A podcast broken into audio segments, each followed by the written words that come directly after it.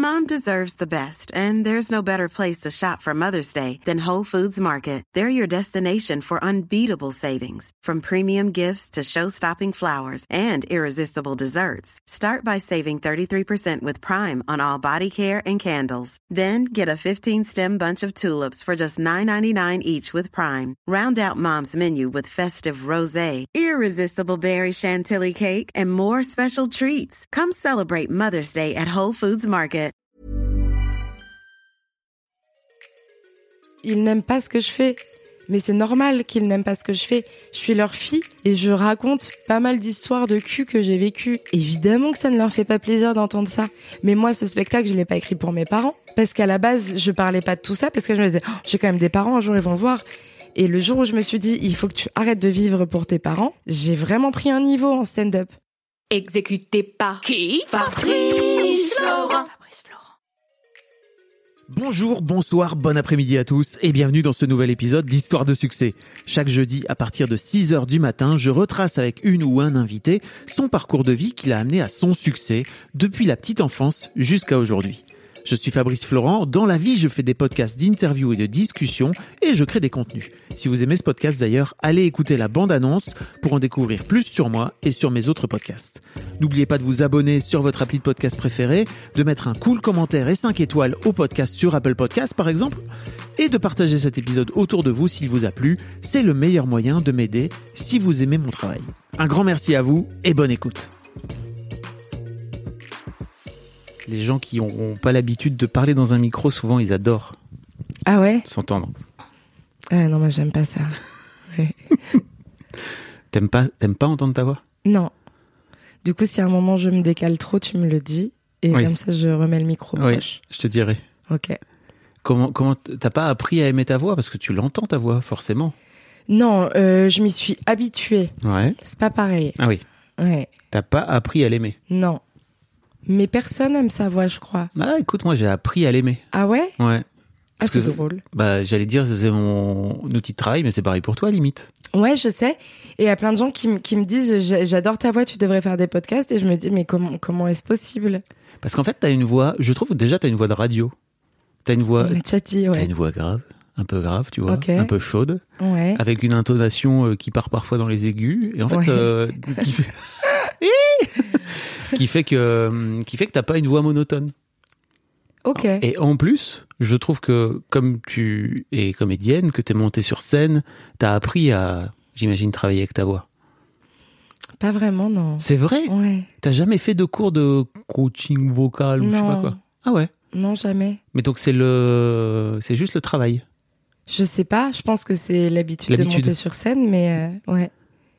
OK. Parce que Ouais. tu vois, je me disais t'as vraiment un ton alors t'as un ton un peu équivalent à t'as t'as- t'as conscience que t'as un ton quand même Bah, sur scène. En fait, c'est justement que je n'ai pas de ton. C'est que justement, j'ai Si, l'impression d'être très monocorde. Et c'est très étrange parce qu'on m'a fait remarquer pas mal de fois que souvent, je finis mes phrases vers le haut Oui. comme si je posais des questions, alors ça. que je pose pas de questions. Mais je fais pas exprès. Mais c'est pour ça que pour moi ça ça fait partie de ton ton. Ah oui, mais j'ai toujours parlé comme ça. Je n'ai je n'ai rien travaillé. Et au collège, je me rappelle, il y a des gens qui se moquaient de moi parce que parce que je parlais comme ça. Mais tu vois, je croyais vraiment que c'était un truc que t'avais travaillé. Mais c'est hyper bizarre une de sorte- travailler ça. Mais une sorte de signature quoi, tu vois. De faire genre toutes mes affirmations vont ressembler à des questions. tu penses que j'ai travaillé sur ça? Hmm. Faut avoir l'idée. Ah non, non, c'est. Non. Mais tu, alors par exemple, tu vois, j'ai rien à voir, mais j'ai interviewé Olivier de Benoît. Ouais. Et tu vois, lui, il a vraiment, il, il parle comme ça. Et bonjour monsieur, comment allez-vous Euh, Je suis aujourd'hui sur scène parce que tu vois. Et, et je lui en ai parlé. Il m'a dit ouais, c'est vraiment un, un personnage que j'ai travaillé. Que j'ai. Oui. fait. Et en fait, je me disais bah. En, en te voyant et en voyant euh, tes vidéos, etc., tu vois, je me disais que c'était vraiment un truc que tu avais travaillé avec le Ah temps. Non. Non, mais pourtant, Olivier de Benoît, ça m'étonne pas parce qu'on voit que c'est caricatural. Ouais. Donc, moi, on dirait que c'est caricatural Non, aussi. non. Et ben voilà. Parce qu'en fait, il a un. Lui, ça se voit que c'est caricatural et pas moi. Mais c'est une signature. Enfin, tu vois ce que je veux dire C'est une signature vocale limite. Ok. Ah ouais, bah écoute, j'aurais pas eu l'idée de faire ça. Mais écoute, J'aurais pas eu l'idée de faire ça Voilà, ça c'est ma signature. Ceci dit, pour revenir à ta voix, je la trouve chouette. Eh et, ben, je, merci. et je la trouve euh, radiophonique. Et bah écoute, euh, on lance un appel À quoi? Aux radios. tu veux, tu veux aller faire des chroniques sur France Inter? Non. Non. Non. Non C'était un nom de désespoir, vraiment. Ah non, pas du tout. Non, j'ai pas envie de faire des. J'ai déjà fait des chroniques en télé. C'est pas quelque chose qui est. J'ai pas envie de refaire ça, non. Ok. Tania, t'es humoriste. Oui. Pour les gens qui ne te connaissent pas, Ouais, tu es humoriste. ouais, Euh, tu, tu montes sur les planches ouais. depuis une dizaine d'années? Depuis très exactement fin 2008. Mais plus qu'une Ouais. quinzaine d'années. hein. Ouais. Ah. Là. Ouais. Qu'est-ce qu'il y a? Ah, Bah, c'est vrai que ça fait longtemps, hein. Ouais. Mais Pas non, mais moi, j'ai toujours l'impression d'être hyper jeune, donc ça me fait, ça me fait bizarre. Bah t'es, oui, t'es hyper jeune. Non, mais je veux dire hyper plus jeune, quoi. Plus jeune qu'il y a, Ouais. plus jeune que quand t'as commencé, donc. Non, je, je sais pas, j'ai pas l'impression d'avoir 32 ans, ça me fait bizarre. Ok. Pourquoi? Euh, On a le bah, temps. je Tu sais sais, on est dans un que- podcast, on a le temps de parler. Ouais. tu, des- me tends des perches comme ça, je peux pas ne pas les saisir. Mais je sais pas, t'as pas, t'as pas la... Est-ce que tu t'avais pas ça quand t'étais petit? Parce que je pense que tout le monde euh, avait ça. Quand t'avais genre 10 ans, tu, tu ne te voyais pas avoir l'âge que t'as aujourd'hui. Tu sais, c'est dans trop longtemps, ça n'arrivera jamais. Je vais passer ma vie à avoir 10 ans. Sauf qu'aujourd'hui, t'as ton âge. Et ben, tu vois, c'est ça. Moi, je vais avoir 45 ans. Autant te dire que vraiment, là, on est dans la daronnerie euh, bien établie, quoi. et ben tu vois. voilà, moi, dans un mois, j'ai 33 ans. Jamais de ma vie, j'aurais pensé un jour avoir 33 ans, sans penser être morte avant, mais en me disant, mais ça va prendre tellement de temps pour y arriver. Et bah, ça y est, je vais avoir 33 ans. Mais ça a pris du temps en même temps. Ça a pris du temps, mais c'est passé vite. Ah ouais, tu trouves? Oui, mais parce que tu sais, c'est aussi un truc euh, d'échelle. euh, Parce qu'à chaque fois, je me, à un moment, je m'étais dit, c'est pas possible. Il y a, y a un problème, il y a une faille dans dans l'espace spatio-temporel parce qu'avant, le temps passait pas aussi vite. Et en fait, c'est juste qu'il y a des échelles de quand t'as quand t'as trois ans. Eh bien, une journée, c'est beaucoup parce que t'as vécu que trois ans, alors que nous, quand on a vécu déjà plus de 30 ans, une journée, c'est que dalle. Et c'est pour ça que le temps a l'air de passer de plus en plus vite. Je C'est crois que ça intéressant, hein. Non, ça s'accélère. T'imagines à pas. 90 ans, t'es là, paf. Mais tu vois, c'est pour ça, moi, je pensais vraiment qu'il y avait une faille, mais en fait, non. T'as pas menti. Tu, Ouais, croyais, non. tu croyais que c'était les Illuminati qui. Bah, c'est les francs-maçons même. Bien sûr. Mais voilà. Euh, bon, on va, on va rentrer dans le vif du sujet. À quoi tu ressemblais, Tania, quand t'avais 7-8 ans? Quand j'avais 7-8 ans, j'étais en surpoids, j'avais des dents éclatées au sol. euh, et voilà. Et les cheveux très longs. Très long, Aux fesses. aux fesses. Ouais. Et euh, en termes de personnalité, à quoi tu ressemblais? T'é- t'é- T'étais bout en train? J'étais, je faisais beaucoup de blagues, j'étais drôle. C'était un peu une façon pour moi euh, euh, de faire en sorte que les autres m'aiment bien parce que comme ils se moquaient beaucoup de moi, le fait d'être drôle, bah au moins des fois ils étaient un peu gentils avec moi. Ouais.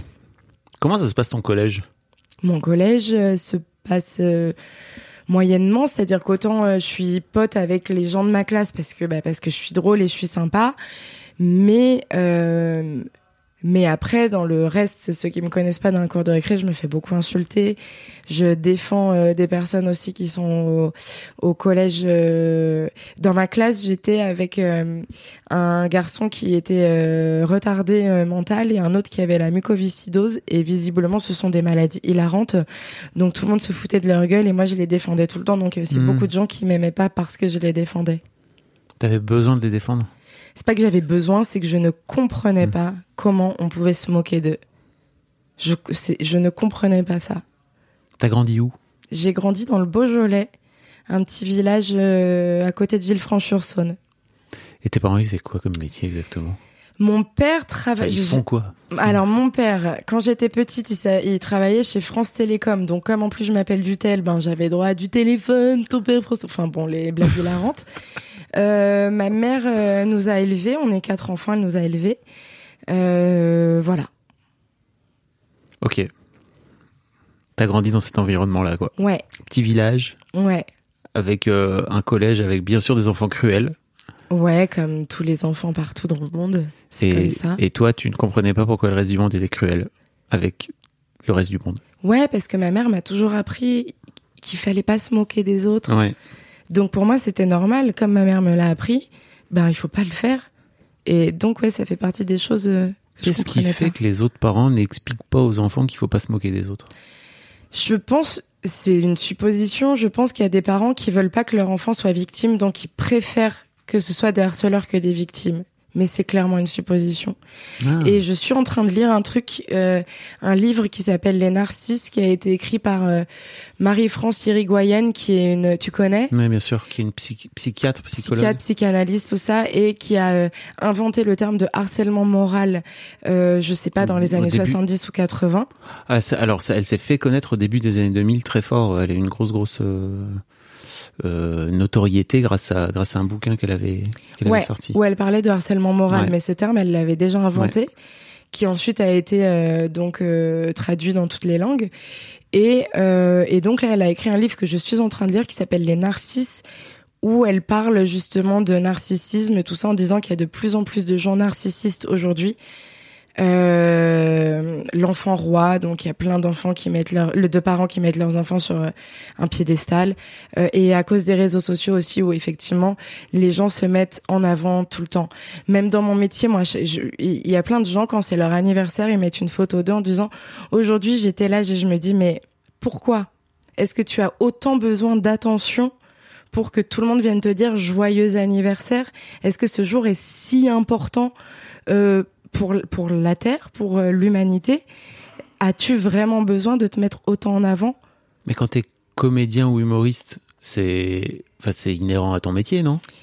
Ben J'ai pas envie de te dire c'est limite euh, du community management, mais il y a aussi un truc où si tu montes sur scène, c'est pas par hasard. Je sais, mais euh, je sais. C'est aussi pour ça que je suis pas très forte sur les réseaux, c'est parce que je j'ai pas envie de raconter ma, ma. Je raconte ma vie sur scène, Mm. mais ce que je raconte, c'est moi qui décide de le raconter. Ce que je fais tous les jours, si j'ai pas envie de le dire, je ne le dis pas. Ça regarde personne. Oui, j'ai fait des stories quand j'avais des souris chez moi parce que ça me faisait aussi marrer, mais je ne mets pas de photos de ce que je mange. Je dis pas. euh, je, je fais du sport, je fais pas des photos de moi en disant no pain no gain. Je, tu vois, ça c'est ma vie, ça regarde pas les gens en fait. Je- Donc, je, comprends. Mais effectivement, il faudrait que je le fasse pour avoir plus d'abonnés, mais ça ne m'intéresse pas. Mais ce que je veux dire aussi, c'est qu'il y a un truc très inhérent au métier d'humoriste et de comédien, c'est que tu montes sur scène et tu vois, je suis, allé- te voir à l'européen, il y a 300 personnes qui te regardent, donc t'as 600, t'as 600 yeux sur toi en train de raconter. Alors certes, tu racontes ce que tu veux, tu vois, mais il y a un truc très, euh, bah, tu vas, tu montes aussi sur scène pour bah, attirer l'attention, quoi, tu vois, et c'est pas, c'est pas un jugement, c'est Ouais, bien sûr, mais pour moi, c'est vraiment différent. C'est dans le cadre d'un spectacle, Ouais. et donc les gens qui viennent, ils ont pris la décision de venir me voir aussi. ouais. Je leur impose pas ça sur les réseaux. Je sais pas, après, c'est vraiment ma, ma vision. Ah Quand je, Parce poste quasiment plus rien sur les réseaux, je choisis vraiment ce que je poste et c'est quand même essentiellement des vidéos de stand-up. Ok. Parce que je me dis, ils me suivent pour ça. Donc c'est ça qu'il faut que je leur ramène, pas des photos de moi en maillot de bain ou ce genre de choses, parce que ce serait un peu bizarre. Si t'as envie de partager que tu te kiffes en maillot de bain, Tout à fait. Les gens, après, les gens se désabonnent s'ils veulent pas. Ouais, veulent je sais, mais du coup, j'ai l'impression de rentrer dans un truc d'influenceuse et c'est aussi pour ça Ah, que, ouais, tu vois. c'est ça le truc. Ouais, c'est aussi ça. Et c'est pour ça que dans ma bio sur Insta, c'est bien écrit Je suis pas influenceuse, arrête de me proposer tes produits parce qu'on on m'envoie des messages pour faire de la pub en me disant Tiens, je te donne ça ou alors je te paye pour faire ça et tu me fais de la pub. Mais je ne suis pas influenceuse en fait. Donc même si tu me payes, bravo, c'est super, mais ça ne m'intéresse pas. C'est pas mon métier. Ok. Voilà, bon, je suis très rigide apparemment. Mais non, non, non, non, c'est pas. En fait, pour moi, c'est pas. C'est pas une question de rigide ou pas rigide, c'est juste la façon dont tu considères ton métier. Et tu vois, tu, tu pourrais avoir, tu pourrais être à la fois euh, humoriste et monter sur scène et te dire, bah tiens, il y a, il y a telle ou telle marque qui me propose un truc, j'aime bien, je trouve ça cool, euh, je vais en parler, je vais en profiter pour prendre un petit chèque en passant, quoi. Alors, mais moi, c'est pas ma vision des choses. Ça veut pas dire que je ferai jamais de pub. C'est-à-dire que si une marque que je que je trouve bien me propose ça, je vais faire de la pub. Mais pour les vêtements ou ce genre de, tru- de trucs, il faudrait que ce soit quelque chose d'éthique. J'ai déjà euh, fait de la pub sans qu'on me le demande. J'ai découvert il y a deux ou trois ans euh, un gars, un Français, il a créé une crème solaire euh, qui ne pollue pas l'eau. Et à chaque fois que tu achètes un flacon, il, il replante des coraux et il nettoie un mètre carré de plage. Ça, j'en ai parlé sur mes réseaux sans qu'on me demande quoi que ce soit. J'ai acheté euh, mes tubes de crème de sa marque et j'en ai fait de la pub parce que je trouvais que c'était bien de cool. la faire connaître aux gens. Ok. Oui, c'est pour le coup, mais c'était pas une opération spéciale. C'est juste. ah non, j'ai pas été payée, il m'a rien demandé Donc pas euh, vraiment de et j'ai acheté mes produits. C'est pas vraiment de la publicité au sens Ouais. publicitaire du terme, quoi. Ouais. Ok. C'est pour faire connaître, quoi. Je me dis, s'il y a un truc que j'ai envie de faire connaître, ça, je le fais. Ok. Euh, revenons à ton histoire. Oui. Donc, collège compliqué, Ouais. lycée, what happens? Lycée, c'est dans la continuité, hein, toujours Ah ouais. problème de poids, donc on est toujours dans les trucs euh, des insultes. Mais après, en vrai, j'étais pas non plus en mode. euh, c'était pas facile, on se foutait beaucoup de ma gueule, mais j'étais pas en mode euh, hyper victime non plus parce que j'avais quand même des potes et j'étais jamais seule. J'ai jamais été seule, quoi. Et tu répondais ou tu avais de la répartie par rapport à... Non, j'avais zéro répartie. Non. C'est un truc que t'as poncé, ça, avec le temps, que t'as travaillé euh, Ouais. Ouais, ouais, c'est, c'est venu après. Hmm. J'ai commencé à répondre aux gens qui m'insultaient euh, après la vingtaine parce que quand je suis arrivée à Paris, j'ai découvert que dans la rue, il y a des gens qui m'arrêtaient pour me dire que j'étais grosse. Je trouvais ça absolument fou. Ça existait pas dans, dans ton village euh, Non, parce que les gens me connaissaient, gens donc connaissaient. ils m'arrêtaient pas pour me dire ça, quoi. Au collège, au lycée, oui, à l'école aussi, mais pas quand je marchais dans la rue. Ça aurait pu. Ça aurait pu. Euh, mais à Paris, il y a des gens que je connaissais pas qui me qui me disaient ça. Et vraiment, à chaque fois que je les regardais, c'était ja... c'était toujours des hommes, toujours. 100% du temps c'était des hommes. Et c'était jamais des mecs bien gaulés. Et vraiment, je crois qu'il y a une fois où le gars, il était gros, j'ai dit mais enfin tu t'es regardé. T'es gros toi-même, pourquoi tu me parles de mon poids? Mais ça, je trouvais ça fou. Mais voilà, c'est ce truc où la personne est mal dans sa peau, donc elle se dit, allez, je vois quelqu'un qui a pas l'air bien dans sa peau, donc je vais aussi lui faire remarquer. Souvent, on fait ça. hein. Les, Ouais. les trucs sur lesquels on réagit, c'est souvent les trucs sur lesquels on, on tique nous de, par rapport à nous. Ouais, bien sûr. Ouais. C'est un grand classique. Ouais, Les autres ne sont que des miroirs. c'est ça. Exactement. Attends, mais donc t'as fait un grand saut. Comment, pourquoi t'es venu à Paris? Je suis venue à Paris à l'âge de 19, de 19 ans pour faire un BTS euh, audiovisuel. Ok. Donc ouais, ton objectif, c'était vraiment Mom deserves the best, and there's no better place to shop for Mother's Day than Whole Foods Market. They're your destination for unbeatable savings, from premium gifts to show-stopping flowers and irresistible desserts. Start by saving 33% with Prime on all body care and candles. Then get a 15-stem bunch of tulips for just $9.99 each with Prime. Round out Mom's menu with festive rosé, irresistible berry chantilly cake, and more special treats. Come celebrate Mother's Day at Whole Foods Market. De, de faire quoi? De devenir euh, réalisatrice, euh, monteuse? Tu voulais bosser dans la dans, dans la dans l'image, mais ça te venait d'où? Euh, je crois que mon objectif principal, c'était de quitter ma région et de venir à Paris. Euh, effectivement, euh, je je sais, je, ça avait jamais été dans les jobs que je voulais faire parce que moi j'étais plutôt dans des jusqu'en terminale, j'étais plutôt dans des jobs qui étaient plutôt plutôt dans les sciences et euh, j'ai fait une école de commerce après le lycée. Je sais pas pourquoi. Enfin, si, je sais pourquoi, mais c'est jamais quelque chose que j'avais voulu faire avant. C'est juste que c'était une école franco-américaine. Et moi, à ce moment-là, je rêvais de partir vivre aux États-Unis. Ok. Je m'étais dit, allez, je vais passer par là. Bon, j'ai fait qu'un an.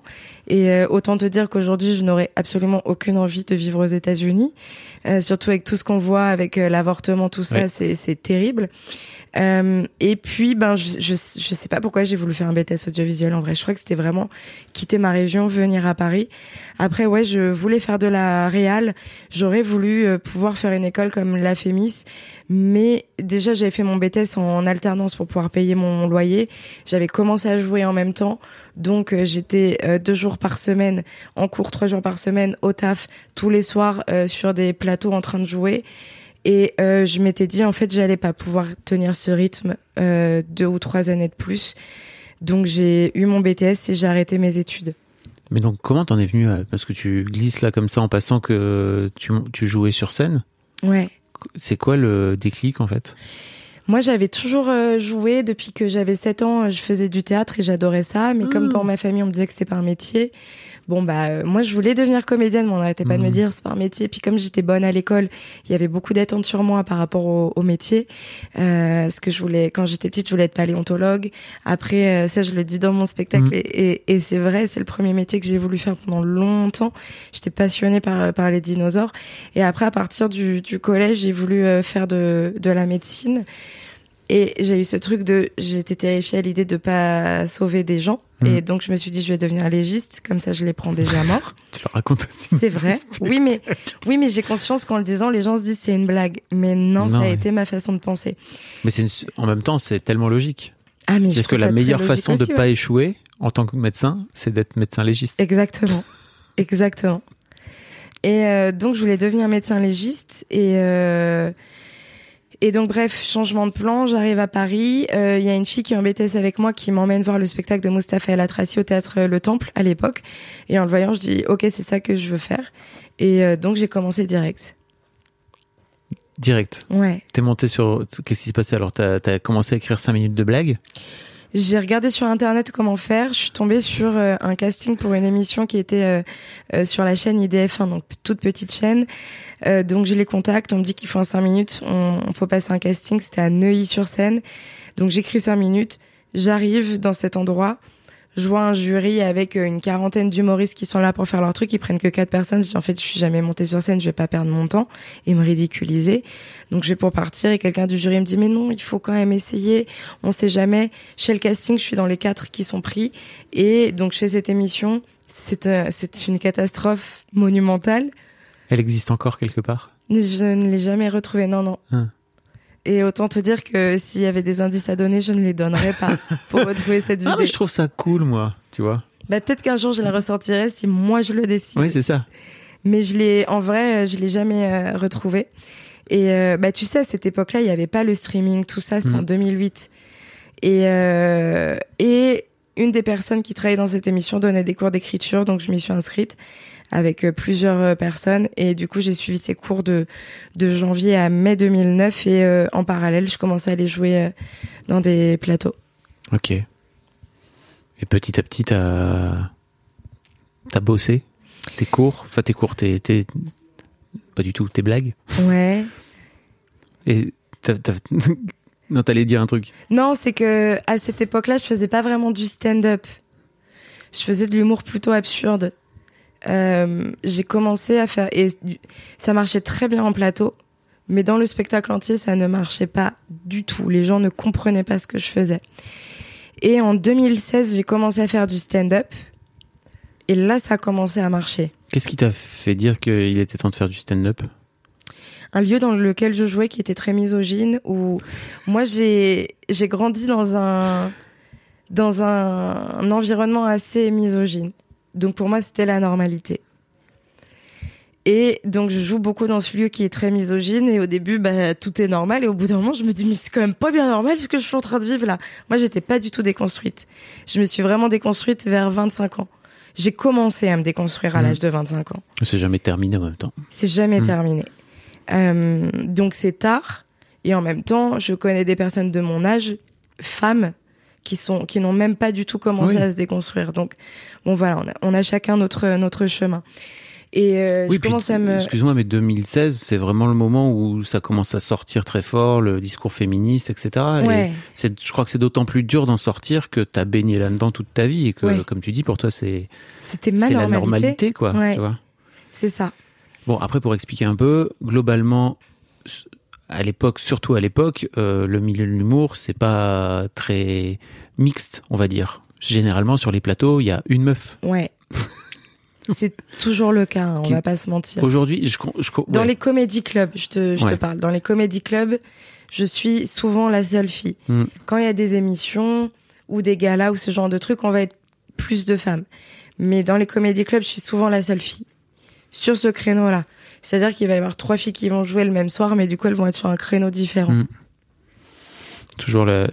Donc, qu'est-ce qui fait que tu, tu dis que à l'époque, tu te rends compte que petit à petit, qu'en fait, c'est pas normal, c'est ça? Et tu te dis, bon, ok, je vais en faire des blagues, c'est ça? Ouais, c'est ça. Ok. J'ai aussi une discussion avec euh, Kader Aoun qui me dit je comprends pas parce que dans la vie tu es une des personnes qui me fait le plus rire et sur scène je vois pas ça de toi. C'était au moment où je, fais- où je faisais de l'absurde et donc toutes ces petites choses font que je commence à écrire du stand-up et ça fonctionne. Et tu mets du, tu mets du, tu fais du stand-up un peu salé, de meuf euh, saoulée par euh, par l'existence? Ben c'était à ce moment-là c'était vachement euh, euh, les, les premières blagues que j'ai commencé à écrire c'était sur le viol avec cette fameuse phrase de faudra pas qu'elle s'étonne si elle se fait violer. Mhm. C'était sur des trucs comme ça. Je racontais aussi quand euh, euh, une fois dans le métro, je me suis fait malaxer euh, la fesse gauche. Tu vois, je, en fait, je raconte des trucs que j'ai subis en tant que, que femme. J'ai commencé à écrire des trucs comme ça. Et t'arrives à en faire des blagues? Ouais, qui marchent très bien d'ailleurs. Elles marchaient très bien ces blagues, ouais. J'arrive à en faire des blagues, ouais. Mais c'est un vrai, c'est un vrai exercice, quoi. Ouais. Ouais, ouais. Euh, je te dis ça parce que bon, on va on va reparler de ton spectacle plus plus globalement, mais tu parles de ton tu parles de ton viol en fait dans dans ton spectacle. Je, le, ba- je le balance comme ça. Et en fait j'étais hyper euh, scotché de voir que tu le tu le balances comme ça entre euh, deux vannes comme ça. Et je trouve que c'est c'est tellement fort en fait ce moment parce que tu bon déjà la salle est calmée. Ouais. Qu'est-ce qui t'a donné envie de te dire ok en fait c'est le moment d'y aller et de raconter? Ça. Euh, Déjà, le fait, euh, je me suis rendu compte de, de ça, comme je le dis dans mon spectacle, euh, plusieurs années après, quand le hashtag MeToo est sorti. Mm. Je savais que je voulais l'aborder à un moment sur scène. Quand j'ai commencé à écrire ce nouveau spectacle, je me suis dit, OK, je vais en parler à un moment.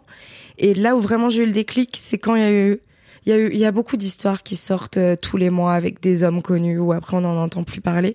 Et je sais pas pourquoi, mais je, je crois que c'est l'histoire sur Harry Habitant où j'ai dit, là, ça y est, je peux plus. Et je dis, je, faut que je parle de ça. Ok. Et tu t'es dit que comment dire, tu t'es dit que ton show était le bon était le bon le bon endroit pour venir raconter ça? Plutôt tu vois plutôt que de- d'en faire je sais pas moi un thread sur Twitter ou un truc comme ça. Tu Non, dit- parce que je. En fait, c'est très étrange, mais je quand j'ai commencé à en parler, je pour moi justement c'est dans le cadre du spectacle, donc c'est comme si pour moi c'était intime et personne d'autre allait en parler. Je n'avais pas conscience que les journalistes ou d'autres personnes allaient m'en parler. Je n'y avais pas pensé. T'as été étonné là quand je t'en ai parlé? Euh, Enfin, j'ai vu j'ai vu en toi c'est ah putain ça y est c'est le moment. non, parce que du coup ça a été frontal. oui un peu. Euh, mais euh, mais je, je c'est stupide parce que c'est logique, mais je n'y avais pas pensé.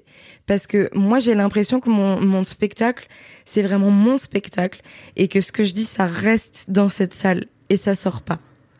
Sauf que bah en fait non, ça peut sortir puisque je le balance. Mais je je sais pas si tu vois ce que ce que ce que je dis. Tu veux dire que tu t'as construit quelque part ton spectacle pour raconter un peu enfin Aux gens qui viennent me voir, c'est ça. pas sur internet. Et pour toi c'est pas pareil? Pour moi c'est pas pareil. Pourquoi? Je, je sais même pas si je suis capable d'expliquer ça. C'est ce que je sors sur Internet, je décide de le sortir sur Internet. Ce que je laisse dans ma salle de spectacle, c'est dans ma salle de spectacle. Ok. C'est, je, je sais pas comment, euh, comment l'expliquer, mais euh, Mais tu te doutes bien que c'était enfin c'est un c'est un moment très fort de ton spectacle. ouais, a- bah oui, je, je sais, mais je, je, je, je, sais pas. Ok. Je, je, je pourrais pas te l'expliquer. Mais, euh, mais oui, pour moi, c'était plus. Je, je vois pas l'intérêt d'en faire un tweet, juste de balancer ça comme ça. Mhm. Je n'en vois pas l'intérêt. De faire un, un procès euh, public comme ça, je n'en vois pas l'intérêt, moi, personnellement. Et donc, je préfère le raconter dans mon spectacle Et d'en faire des blagues. et d'en faire des blagues. Parce que je me dis que si les gens, ils me voient aussi parler, et donc en me voyant, ils sont censés savoir et comprendre que ce que je dis c'est vrai et que je ne mens pas. Tu vois ce que je veux dire? Bon, papa, tu veux dire parce que t'es t'es sur parce que t'es sur scène, c'est ça, et que en fait tu prends la parole à ce moment-là toi-même sur scène Ouais. et pas sur sur internet? Et ouais, et que de tout, et que comme tout ce que je dis sur euh, sur scène c'est vrai. Après, je sais qu'il y a des gens qui croient pas ce que je raconte, notamment l'histoire des catacombes, tout ça. Je sais qu'ils n'y croient pas, mais pourtant C'est toute une histoire autour des tout est catacombes. vrai, tout est vrai. Et donc, je sais pas, je me dis que de, de moi en parler, ben, je sais pas, les. Après, s'ils décident de pas me croire, c'est. Oui. Ouais, je dis, moi, j'apporte le truc. Ah oui, je vois.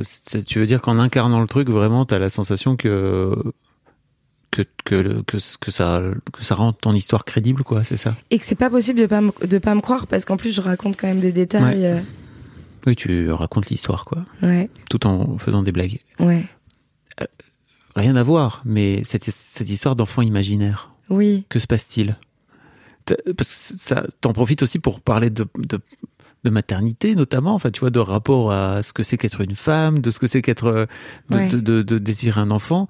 Euh, tu racontes que t'as que t'as un enfant imaginaire dans ta tête? Tout à fait. Bon, je l'ai pas en vrai dans la dans la vraie vie, tu vois. C'est euh, c'est là.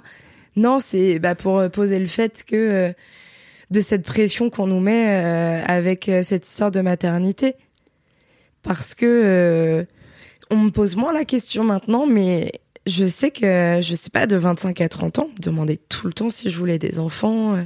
Et maintenant que t'as 32, c'est ça? Ouais, on me peut. Je pense fini. que les gens ils savent. Les gens, ils me posent pas de questions. Ils... Non, mais ils savent. Ils savent qu'ils ont pas à me poser la question. Je pense qu'il y a ça aussi. Ah, ça, tu veux dire, ok, j'avais plutôt l'impression que c'était vraiment entre 30 et 40 ans qu'on te, fou- qu'on te faisait chier, tu vois, plutôt. Ah oui, oui, bien sûr, mais je pense qu'avec moi, les gens, ils savent. Comme j'ai un côté assez fermé dans la vie, je pense qu'il y a des trucs, ils disent non, je vais peut-être pas lui poser cette question quand même. Après, il y en a, ils osent quand même. Mais euh, voilà. Et comment tu réponds quand, quand, quand les, les gens ils osent? Je dis, je sais pas. Je suis en paix avec euh, les deux décisions. Avoir un enfant, pourquoi pas. Ne pas avoir un enfant, pourquoi pas. En fait, je suis en paix avec les deux décisions. J'avoue que je penche plutôt du côté de pas en avoir. Euh, mais ce que je sais qu'il y a dix ans, pour moi, c'est inconcevable de pas avoir d'enfant parce que j'avais peur d'être seule quand j'allais vieillir. Après, je dis, mais enfin, c'est hyper égoïste. Et puis, si mon enfant, il veut partir vivre à l'autre bout du monde, je vais pas le forcer à rester à Paris à côté de moi juste pour pas être seule. Bah, si, non, c'est pour ça que t'as des enfants. Bien sûr. Donc, euh, donc voilà, je, ouais, non, je suis en paix avec tout. J'ai pas, je ne, je n'ai pas de désir. Je me suis fait la remarque la semaine dernière. Je suis passée à côté d'un bébé. Ouais. Ça m'a rien fait. Alors que quand je vois un chien, je suis toute excitée et j'ai envie de jouer avec le chien. Un chien m'a- m'attendrit plus qu'un enfant. Donc voilà, je crois que, Il y a un indice sur votre écran. euh, je crois qu'il y a un bel indice. ouais. Mais ceci dit, euh, je trouve que c'est c'est une vraie question qui est, qui est intéressante à se poser sociétalement. C'est que je trouve qu'aujourd'hui, l'idée même de se dire qu'on a le choix, alors en tant que femme ou en tant qu'homme, tu vois, moi je sais que quand j'avais ton âge, euh, ça n'existait pas, le fait de pouvoir ne pas avoir d'enfant. Ouais. Le discours child-free, il était, il était pas du tout dans, dans la société, quoi. Ouais, ouais. Et je trouve que, alors certes, c'est une prise de tête, parce que c'est quand même vachement plus simple de te dire que t'as pas le choix et qu'en fait, il faut faire des enfants. Mais après, tu, de cette là, tu prends pas forcément les, les décisions sur des bonnes, euh, sur des bons critères, quoi. Ouais. Je sais pas comment tu te situes par rapport à ça, mais toi, t'as l'air, t'as l'air d'être plutôt, euh, t'as l'air d'être plutôt sereine, en fait. Ah, je suis complètement sereine par rapport à ça. Je, je suis pas, je sais que cette histoire d'horloge biologique ne me travaille pas du tout. Ouais. Je me suis jamais dit, euh, je vais quand même aller contrôler pour voir si euh, j'ai encore euh, euh, beaucoup d'années devant moi. Non, ça me, je me dis si ça doit arriver, ça arrive. Et si ça doit pas arriver, ça arrive pas. À un moment, j'étais plutôt, euh, j'avais plutôt envie d'adopter. Mais c'est pareil, il y a aussi des gros débats sur l'adoption parce que on enlève aussi, parce que souvent quand on adopte en France, c'est des enfants qui viennent de pays étrangers. Et, et à ce truc de, ok, euh, en tant que française blanche, je vais lui offrir un- une meilleure vie. En fait, t'es là, mais tu te prends pour qui à penser comme ça? T'es en train de déraciner cet enfant. Et si effectivement tous les enfants adoptés avaient le même discours de je suis très heureux, heureuse euh, d'avoir été adoptée et euh, d'avoir cette vie, ok, mais c'est pas le cas. Ah ouais. C'est pas le cas du C'est tout. souvent compliqué. Hein, C'est très compliqué. Donc, euh, donc j'avais envie d'adopter, mais j'ai pas envie de pourrir la vie de quelqu'un en fait. Si je sais que c'est sûr que que euh, l'enfant va être hyper heureux, je me poserai pas de questions. Là, tu vois, j'ai ce questionnement de oh putain, je l'enlève quand même de, de sa culture. Mais même quand tu fais un enfant, en fait, tu vas lui pourrir la vie, tu vois. Mais bien sûr, évidemment, évidemment. T'en es assez convaincu. Bah, mais bien sûr, il va falloir que je lui paye une thérapie dès son plus jeune âge pour. euh, bah oui, bien sûr. Tout le monde essaye de bien faire, sauf qu'en voulant bien faire, tu fais aussi mal des trucs. Euh, t'as, t'as des, t'as des. Moi, par exemple, c'est un truc que je m'étais dit, c'est comme j'ai eu beaucoup de problèmes de poids. Si j'ai un enfant, je vais faire attention à son poids. Si je fais attention à son poids, je vais lui mettre ça dans la tête, inconsciemment. Et donc, il va se retrouver avec des troubles alimentaires. Est-ce qu'on a envie de ça? Eh ben non. Et en même temps, ça fait partie de son chemin à cet enfant. Ouais, je sais, je sais, mais bon, je sais ce que c'est. J'ai pas envie que ça fasse partie de son chemin, quoi. Hmm. Donc euh, bon. Mais ça t'a, t'as pas la sensation, par exemple, tu vois, que tes problèmes de poids, ça t'a aussi construit quelque part. euh, Ah mais moi je suis convaincue que si j'avais pas eu des problèmes de poids, je ne serais pas sur scène aujourd'hui. Je Mm. le sais. Mais bon, ça a quand même été beaucoup de souffrance et c'est encore toujours beaucoup de souffrance. Mais euh, ouais. Ça l'est encore aujourd'hui Ah bah oui, oui, j'ai toujours des troubles alimentaires. Mhm. C'est- C'est un peu... Ouais. C'est compliqué. C'est un peu compliqué.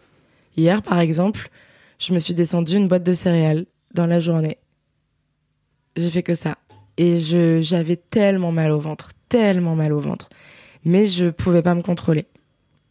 Et t'as la sensation que ton métier, qui est aussi euh, un métier où bah, t'as des moments de creux, en fait, ça te, ça, ça te renvoie aussi à cette solitude où en tout cas face à, t'es face à ta, t'es face à ta boîte de céréales et tu te dis, euh, bon, bah, let's go, quoi. Euh, je sais pas, je sais pas si c'est ça. Je sais pas si c'est à cause de la solitude. Je pourrais pas l'expliquer. Ok. Non, je te dis ça parce que j'ai eu quelques journées, moi, tranquilles, où je me disais, euh, mais bon, j'ai pas de trouble alimentaire, mais c'est juste, tu vois, t'as ce truc où, quand t'as que toi à penser à toi dans ta tête, tu vois, tu te dis, qu'est-ce qui va pas en moi? Ouais. Alors que quand t'es dans le train, sur scène, que t'es en train de préparer un spectacle ou je sais pas quoi, t'es occupé, quoi. Ou de faire des podcasts, par exemple, dans mon cas. Euh, T'es occupé, oui et non, parce que on a aussi beaucoup de moments où on n'est pas du tout occupé et Mm. où, où justement on se rend compte que bah cet instant T, on est très seul, quoi. Ouais. Ok. c'est le podcast de la... des De la joie Des good vibes, hein. ouais, c'est ça. Tu parles beaucoup de ton rapport aux parents aussi Tes parents, ils ont vu ton spectacle? Mes parents ont vu mon spectacle, mais ils ont pas tout vu parce que tout n'était pas écrit. Notamment la partie sur le viol. Donc, ils... tes parents ne savent pas? Non, non, c'est pour ça que je suis très mal à l'aise à chaque fois que c'est abordé dans les. C'est vrai? Ouais. Ok. Ben, il n'y a pas beaucoup de communication dans ma famille. Tu leur en as jamais parlé? Non.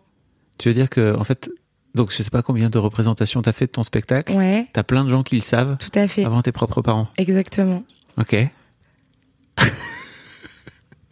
Il n'y a pas de communication dans ma famille. Et- mais en fait, t'as peur de leur en parler? Bah Après, peut-être c'est trop perso, tu vois. Je veux peut-être, je veux pas rentrer non c'est pas que j'ai mais peur, c'est que comme justement on, y a, on, commu- on communique pas, je me dis bah c'est délicat d'aller les voir en disant en fait il y a un, un humoriste qui m'a agressé sexuellement. Je trouve ça un peu, euh, je sais pas, je sais pas s'il faut que je dise bonjour avant, euh, tu vois. ouais.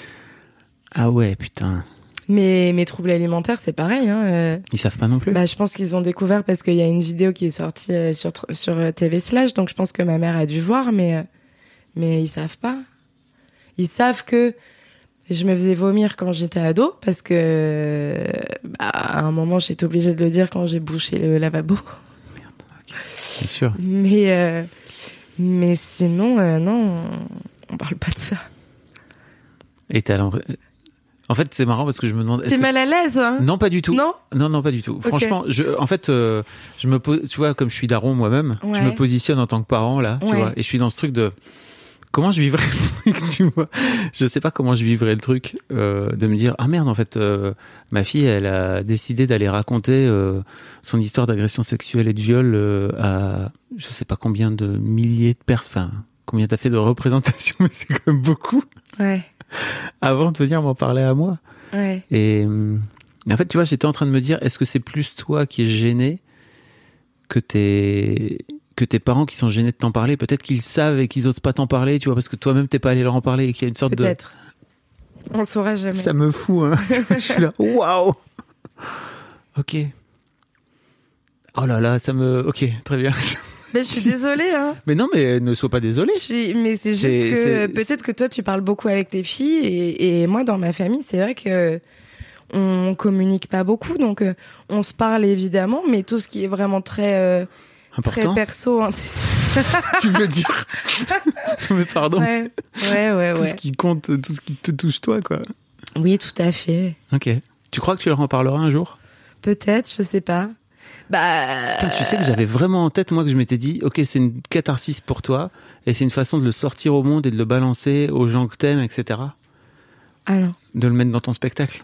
J'ai projeté ça tout de suite. ah non non pour moi c'est vraiment pour qu'il y ait une prise de conscience que les femmes ne mentent pas en fait et évidemment il y en a qui mentent mais pas pas beaucoup hein. je veux vra- moi je parle de ça pour une pour qu'il y ait une prise de conscience c'est pas pour euh, Et pas pour j'utilise. thérapie perso, c'est Non. aussi. Non, Non, non, pas parce que moi, je suis en paix avec ça. Ouais. J'ai discuté avec lui et j'en parle dans mon passage. Je ne suis pas traumatisée. Je suis en paix avec ça.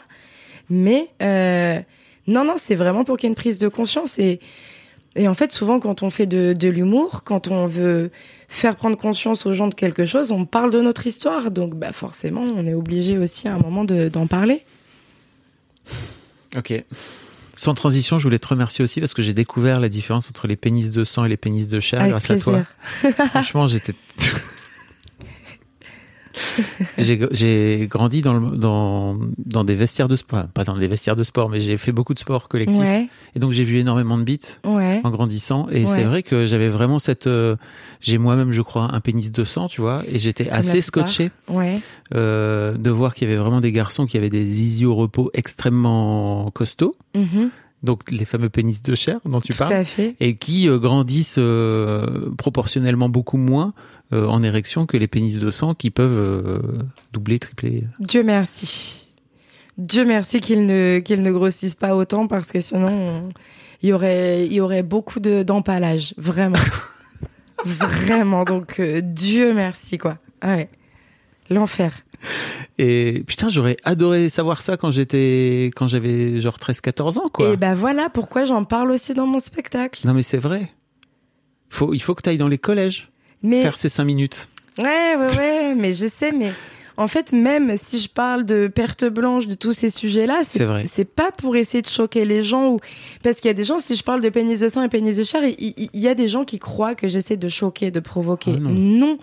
Je veux qu'il y ait des prises de conscience et, et que les gens arrêtent de complexer en fait. Franchement, ça se sent que t'es hyper aligné par rapport à ça. T'es pas dans la provoque gratuite. Mais non, pas du tout. Ça se sent vraiment sur scène. On sent que t'es juste dans. Je vais vous raconter des trucs que j'aurais bien aimé savoir plus tôt. Mais j'ai tellement complexé, j'ai tellement souffert de plein de complexes. J'ai tellement eu des copines qui me disaient que j'étais pas normale. Et, et donc c'est pour ça que c'est hyper important pour moi de parler de tous ces trucs pour dire en fait on est tous normaux. Avec un, avec une, une voix qui part vers le haut. Avec une voix qui parle vers le haut, exactement. Ouais. ouais, ouais. Euh, Est-ce qu'il y a un truc sur lequel je, je t'ai pas amené, dont t'aurais aimé parler? Euh. Non. Non. On a, Putain, mais ça claque beaucoup les portes, hein. on a parlé de plein de, on a parlé de plein de choses. Ouais. Est-ce que euh, donc tu rejoues euh, ton spectacle euh, Ouais. en, à la fin en juin? Fin juin, 23, 24 et 25 juin à l'Européen. On peut te trouver sur Instagram, mais tu postes pas trop de trucs? Non, Enfin, si tu postes des, tu postes des je vidéos, pose quelques des- trucs, des mais extraits pas beaucoup, ouais. des extraits de vidéos, etc. Ouais. Et puis t'es en tournée aussi. Et je suis en tournée. J'ai plus beaucoup de dates là, mais euh, ça va reprendre en septembre. Mais je joue à Rouen. Bah oui, mais je sais pas quand ça va être diffusé. Bientôt. Ok. Hmm. Bah faut aller voir euh, euh, sur ma page Insta, il y a un lien avec mes dates. Il y a un truc dont je t'ai pas parlé, c'est Oui. ce lien particulier avec Verino. Putain, je suis idiot. moi. Ouais. Parce ce sac de merde là. Non, Ouais. je rigole. Voilà. je l'adore. Non, mais vous, c'est parce que j'ai eu Verino il y a quelques mois euh, Ouais. en interview et justement on parlait de, de de la façon dont il t'a pris sous son aile à un moment donné dans ta dans ta carrière, etc. Ouais. Effectivement, votre collaboration s'est arrêtée avec le le Covid Ouais. euh, parce que c'était un peu compliqué à gérer, j'imagine pour lui. Euh, J'avais envie de te demander qu'est-ce qu'est-ce que ça t'a apporté de de travailler avec euh, avec euh, avec Verino et avec donc sa sa sa femme qui est Marion? Ouais. Eh bien, écoute, euh, déjà de signer avec une production, ça que ce soit eux ou n'importe qui d'autre, ce qui change, c'est que tu n'as plus les soucis financiers. C'est-à-dire que c'est plus à toi de louer des salles, c'est eux qui s'occupent de tout. T'es payé pour jouer, Euh, donc déjà tu n'as plus ce stress de est-ce que je vais devoir euh, payer la salle dans laquelle je joue euh, parce qu'elle sera pas assez remplie et que donc à la fin du mois, au lieu que eux ils me donnent un peu d'argent, moi je vais devoir les payer. Jusque là, t'étais autoproduite? Ouais. Ok. Donc tu- Après la dernière année, je jouais euh, au Paname, donc là ils te demandent pas d'argent, Ouais. juste tu prends le chapeau. Mais avant j'avais joué dans des théâtres où moi j'avais dû leur donner de, de l'argent, tu vois, parce que bah, la salle était pas assez remplie. Donc déjà t'as ça en moins. Et après, euh, là l'autre truc qui a été parce que c'est Vereno et Marion et pas parce que c'est quelqu'un d'autre, c'est que euh, j'étais quand même dans des environnements assez assez misogynes, assez j'étais pas j'ai j'ai j'ai atteint le niveau que j'ai aujourd'hui grâce à ces endroits parce que j'ai pu beaucoup bosser là-bas mais c'était pas une, une, amb- une ambiance bienveillante. C'est pas un truc où t'as forcément envie d'aller travailler, quoi. non voilà Euh, mais je peux pas non plus leur cracher dessus parce que si celui n'avait pas existé j'aurais pas le niveau que j'ai aujourd'hui. Donc ça je sais quand même le reconnaître. Mais j'ai été contente d'en partir à un moment tu vois. Et c'est notamment grâce à des personnes comme Verino qui m'a pas du tout poussé à en partir mais de d'être beaucoup avec lui parce que je faisais toutes ces premières parties à Paris. Donc j'étais quand même avec lui du mercredi au samedi plus beaucoup en tournée avec lui. Et ben d'être avec des personnes bienveillantes ça m'a vraiment euh, je me suis dit ok donc c'est possible en fait d'être dans ce milieu et d'être bienveillant et d'être gentil et c'est vraiment ça que j'ai eu avec lui que j'aurais pas eu parce que comme lui il est artiste il savait aussi comment me parler il y a moi la production avec qui je suis aujourd'hui est très bienveillante mais ben ils sont pas artistes donc Mm. tu vois il y a aussi un truc qu'ils peuvent pas forcément comprendre euh, de moi Ouais, c'est sûr. ouais C'est pour, oui, c'est l'une des raisons pour lesquelles c'est cool d'avoir un artiste en tant que- aussi un artiste en tant que producteur, quoi. C'est Ouais. qu'il voit, il- il- vous parlez du même, euh, vous parlez du même endroit, quoi. on se comprend on se comprend, On- ouais. On, parle un langage commun. ouais ouais Euh, ok. Et en fait, c'est intéressant parce que j'ai un peu l'impression que t'as, t'as toi aussi euh, fait ton chemin en te rendant compte que les trucs que tu pouvais vivre dans ton quotidien, c'était pas forcément normal. Et comme tu le disais tout à l'heure, comme comme t'as connu que ça, forcément, tu te dis bah, que c'est la normalité. Et je trouve que c'est cool aussi de, de dire aux jeunes femmes, et, mais aussi pourquoi pas aux jeunes mecs, quoi, tu vois, que vous n'êtes pas obligé de, de travailler dans des endroits qui vous conviennent pas, quoi. C'est ça que vous pouvez trouver un endroit où c'est cool. C'est ça, mais j'ai eu ces discussions pendant longtemps avec des personnes parce que je sais qu'il y a des, il y a des personnes, notamment une femme qui arrêtait pas de se plaindre de cet endroit, mais qui continue à aller y jouer. Je lui dis, mais en fait, tu peux jouer partout. À Paris, je comprends pas pourquoi tu vas là-bas. Et elle m'avait dit, mais tu comprends pas, j'ai pas ton niveau, donc euh, j'ai pas encore accès au gros comédie club où on est payé en cachet. Et elle, elle continuait d'aller jouer là-bas parce que c'était payé au chapeau. Je lui dis, je dis, mais tu sais que moi, quand j'ai commencé, les, les chapeaux, ça n'existait pas. En fait, on allait travailler pour devenir meilleur, on n'était pas payé et on, on gueulait pas parce qu'on n'était pas payé, c'était normal de pas être payé parce qu'on apprenait ce taf-là. Et là, il y a une, j'ai remarqué depuis peut-être deux ans, il y a une vraie différence où les, gens qui commencent le stand-up aujourd'hui, ils veulent pas aller jouer dans des endroits si c'est pas payé, alors qu'ils viennent de commencer. Et moi, je le vois vraiment comme quand tu commences, t'es étudiant. Et quand t'es étudiant, à moins d'être en alternance, tu n'es pas payé pour être étudiant. Tu apprends ton taf. Et donc voilà, ils, ils vont se mettre dans des endroits alors qu'ils peuvent aller jouer dans plein d'endroits où ils peuvent ne pas être payés et ils vont mieux apprendre comme ça. Je voilà, ouais. Ok.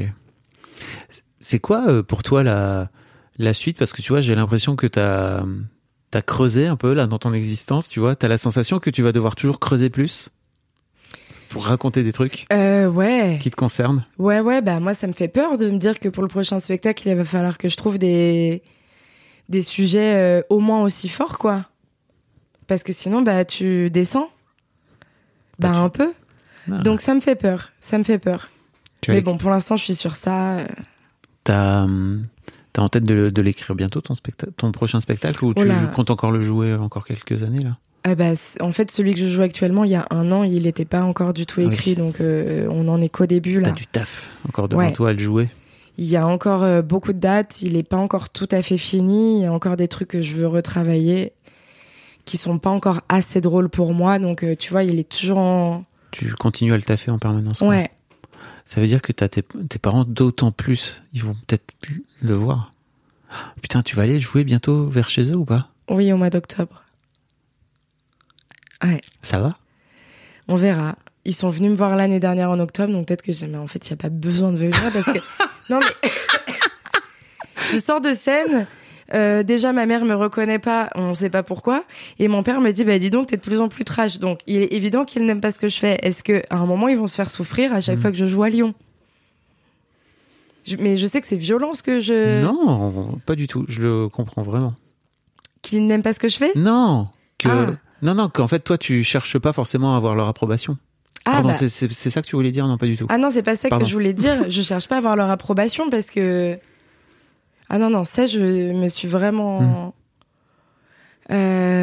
Hmm. Mais non, donc, parce tu trouves que, si- tes parents sont violents, c'est ça, avec toi? Non, c'est pas ça, c'est que je vois qu'ils ils n'aiment pas ce que je fais. Mais c'est normal qu'ils n'aiment pas ce que je fais. Je suis leur fille et je raconte pas mal d'histoires de cul que j'ai vécues. Évidemment que ça ne leur fait pas plaisir d'entendre ça. Mais moi, ce spectacle, je l'ai pas écrit pour mes parents.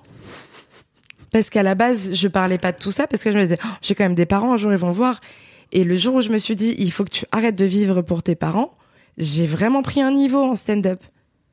Et donc voilà, je n'écris pas pour eux, j'écris pour moi et pour que les gens se reconnaissent. Et clairement, mes parents se reconnaissent pas. Donc à un moment, c'est pas pour eux. Peut-être qu'il faut qu'ils arrêtent de venir, tout simplement.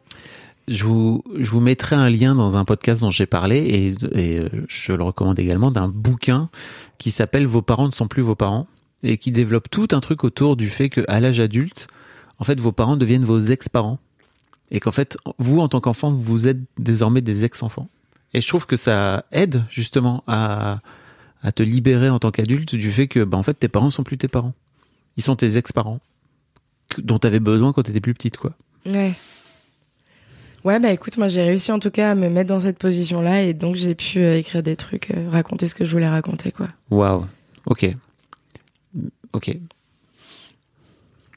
Non, c'est marrant. Pourquoi c'est marrant?